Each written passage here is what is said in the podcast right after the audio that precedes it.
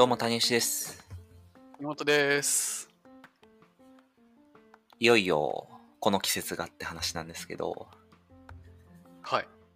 年末 M1 ではなく、M1 ではなく、確かに M1 もこの同じ振りだったな。同じふりしてたんだけどね。M1 ではなくですね、まあ、椎茸占いですよね。なるほど。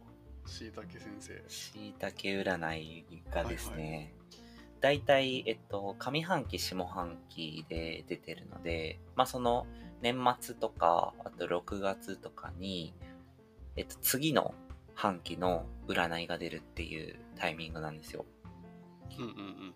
で、なので、あの、僕結構見てるんですけど、今年の、っていうか上半期のものっていうのが出たんですけど、まだ見れてなくて、なので、なんかその椎茸占いの話できればいいな、みたいなことを思いつつ、ちょっと時間があれば、上半期のを見るっていうのも楽しそうだな、みたいなことを思ってるだから2022年の上半期のを見れ見てああ、そうです。なってことですね。そうね。そうね。じゃあそもそもしいたけ占いについてちょっと教えてください。なんか、僕はまあ知ってはいるんですけど、なんかみんな好きすぎないっていう。けどまあ知らない人もいるんじゃないかと思うので、ちょっと軽くはいはいはい。で、しいたけ占いとはっていうのでいくと、あの、防具っていう、ちょっと女性向けの雑誌で、えっと、占いコンテンツとしてやっているもので、結構まあ普通に本とかでも出てるし、なんか LINE のアカウントで、えっと、しいたけ占い毎週出してくれてたりとかもするっていうやつで、で、特徴としては、しいたけさんっていう方が、えっと、まあそのすごい、その人たちを割とこう励ましてくれるような占いをしてくれるっていうもので、まあ、ヤギ座ってこういう人だよね。だから、えっと、あなたって、なんか、すごい頑張りすぎなんです。みたいなこととか、いつも頑張りすぎちゃうから、こう、もう少し、まあちょっと、今ってこういうタイミングだと思って、みたいなことっていうのを、なんかこう、元気づけられるような、まあ時にちょっと厳しいんだけど、ことを言ってくれる。で、なんかちょっと、あのデザインとかもポップな感じで、割とこう、人気があるっていうものですね。なんかしいたけ占いっていいつからこう始まって人気で出してるなんですかね？あー、どうなんだろうね。なんか、ここ数年だとは思ってるけど、しいたけ占いのウィキペディアとかないの？かいやありそう。ないのかなしいたけさんって方がいるんだよね、もともと。なうんか、有名な占い師さんで。しいたけ占いの確かにウィキペディアないね。しいたけさん自体は、今40歳ぐらい。あんまりわかんないね。謎だね、この人。うん。謎だなうん。いやー、でも、めちゃくちゃお金稼いでるんだろうな。なんか、ゲッターズ飯田とかさ、なんか、何万部だっけ？何百万部本売れてるみたいなの見て、で、それ1個1000円みたいなので、しかも占いってサブスクだから、もう、毎年買われるっていうのがあって、絶対さ、うん年が変わるごとに、ちょっとだけ何か変わるから。2021年版、2022年版みたいなこうとですね。ん、そうそうそうそうそう。めちゃくちゃ稼げるなっていう。しいたけ、しいたけもノート出してるし、有料の。へえなんかあのちょっとずれちゃいますけど占いなんかテレビで占い師を見るのあんま好きじゃないんですね僕、あ、そうなんだ。うん、なんで？なんかやっぱうさんくせえなっていうか はい 単純にうん。あってうん。あの有吉のラジオで「サンデーナイトドリーマー」っていうのがあるんですけど はいはいはい。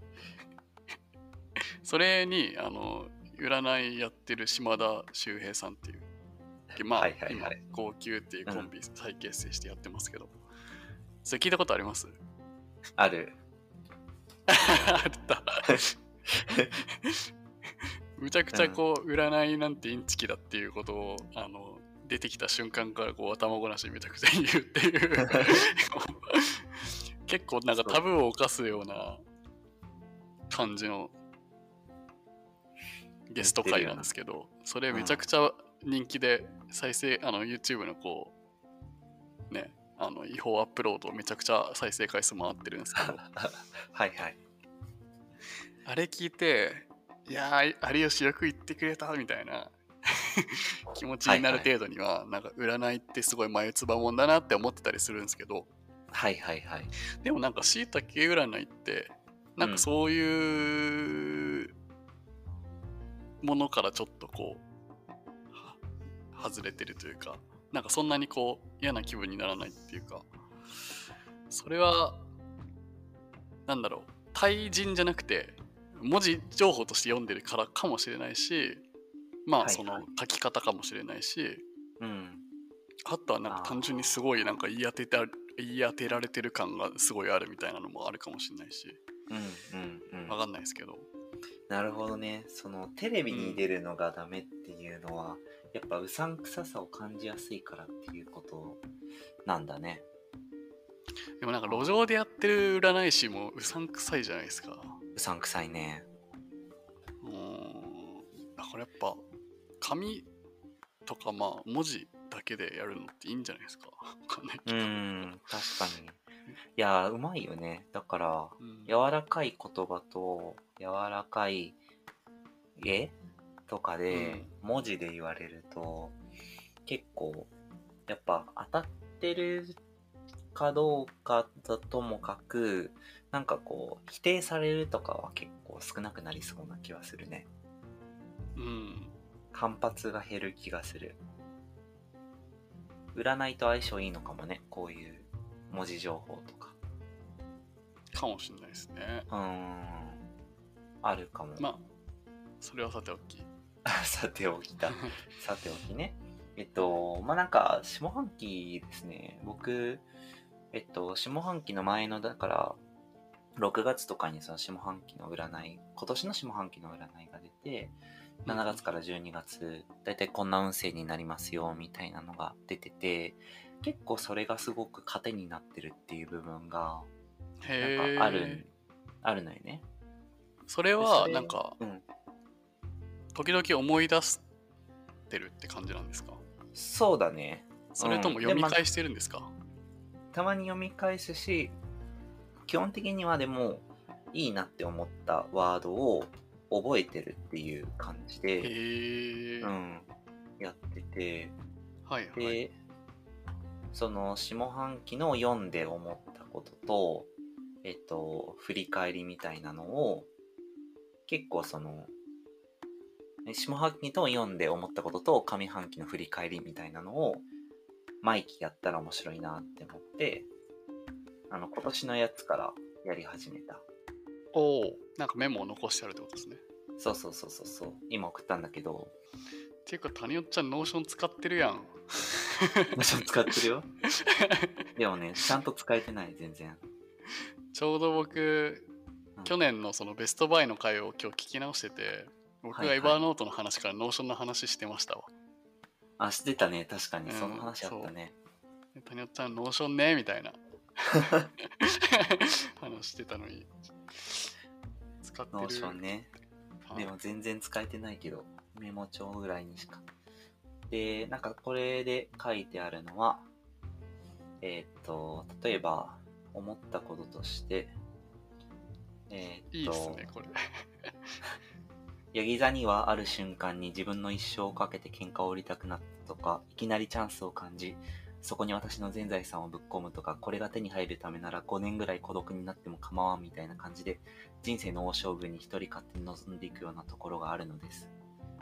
で、それに対して、まあ、これはとても分かって一度やると決めたら、結構覚悟を持ってできる。今がそのフェーズだと思うとワクワク感が高まる。みたいな、こう、自分の思ったことのメモ書きをしてるのね。はいはいはい。なんかそういう、こう自分がなんとなくこのキーワードいいなって思ったものを拾うっていう。感じの使い方をして、で、まあ大きくその下半期占いで、えっ、と、言われてたこととしては、もうこのまあ、下半期、12月31日までは、とにかく頑張りなさいっていう話なんだけど、ひたすらやり抜いて、最後の最後、12月31日に自分にこう、卒業証書を渡すっていう感覚で、よく頑張りましたって言えるようにしましょうっていうことを言ってるんだけど、それがなんかすごい、こう、なんて言うんだろう。まあ自分にとってはこう励ましになるというか、ああ、もう頑張んないといけないんだな、みたいな、っていう気持ちになり、で、かつ、かつ、かつ、各月ごとに、うんと、この月いいよみたいなのが書いてあって、それが11月が一番ラッキー月だったんだけど、確かにこう11月にいろいろ自分の中でこう大きいイベントが節目節目であって、お、なんか確かに椎茸すげえなっていうのを なんだかんだ思ったっていう、ああ、終えてみて。終えてみて、振り返ってみても。あ、終えてみてもだし、それをなんか11月ちょっとやっぱ良さそう、よ、良いんだなっていう気持ちで結構過ごしてた。そう。だからまあ、テンションを上げるものとか、なんかこう一種、自分の指針になるものとして、まあ、椎茸かに限らず、占いとかっておもろいよなっていうふうに感じてる。なんかツールとして使えるなら使ってみてもいいんじゃないってことですよね。そうそうそうそうそう。俺も別にめっちゃ信じてるではないけど、確かに。なんかそう考えるともう、信じる信じないの問題ではなくて、なんかうん。まあ、参考にしてみるかぐらいな感じで、どうせ無料だし。うん。そうそうそうそう。いや振り返りツールとか、自分の目標決定ツールとして使うっていううんことなら、全然いいんじゃないかなって思うけどね。他にものも見てみる？これ結構その分量があるじゃないですか。そうだね。ちゃんと読まないと、ど確かに。こが自分に引っかかるか、まあ、ちょっと流し読みしてると分かんないな。ああ、そうかも。一、一テーマだけ見てる？仕事運とか。仕事運。ご褒美のために頑張るです。だそうです。テーマが。おー。ご褒美のために頑張る。これを知ってたら、なんか自分でご褒美を設定してたんだろうな。はいはいはい。そうだね。うん。うん。ご褒美ね。なんかこれ前も話しましたけど、なんか自分がテンション上がることって結構わかんないんですよね。なんかご褒美設定してくださいって言われたら何何にします？ああ、おもろい。なんだろうね。ご褒美か。自分の頑張ったご褒美を、まあ半年後に。うん。半年後とかでってこと？ああ。結構期間短いご褒美の方が多いかもな。土日旅行あるから今頑張ろうとか。旅行。うん。でもそれも別になんか、ご褒美のためにっていうよりは、それがあるからそこまでに頑張ろうってだけで、セッティングするときに、これをご褒美にしようって思ってセッティングはしてない。うんうんうんうんうんうんうん。そうっすね。いや、なんかそんぐらいの温度感で、まあなんか楽しみなことを作るぐらいはできると思うんですけど、うん。なんかこれ買ったらめっちゃテンション上がるからこれ買うために頑張ろうとか、うん。なんかそういうこう、なんだろう、テンションが爆上げするものって むずーと思って。確かにむずいね。うん、なんだろあう。なんか高いもん買ってもなーとは思うんで。そうだね。あ旅行か。旅行とか、海外旅行とか。そうだね。あと、あ、ちょっと違うかもし、ずれるかもしんないけど、あの、前話したかもな。あの、荻窪にトマトっていうカレー屋があるんですよ。なんか前話してましたね。話したかも。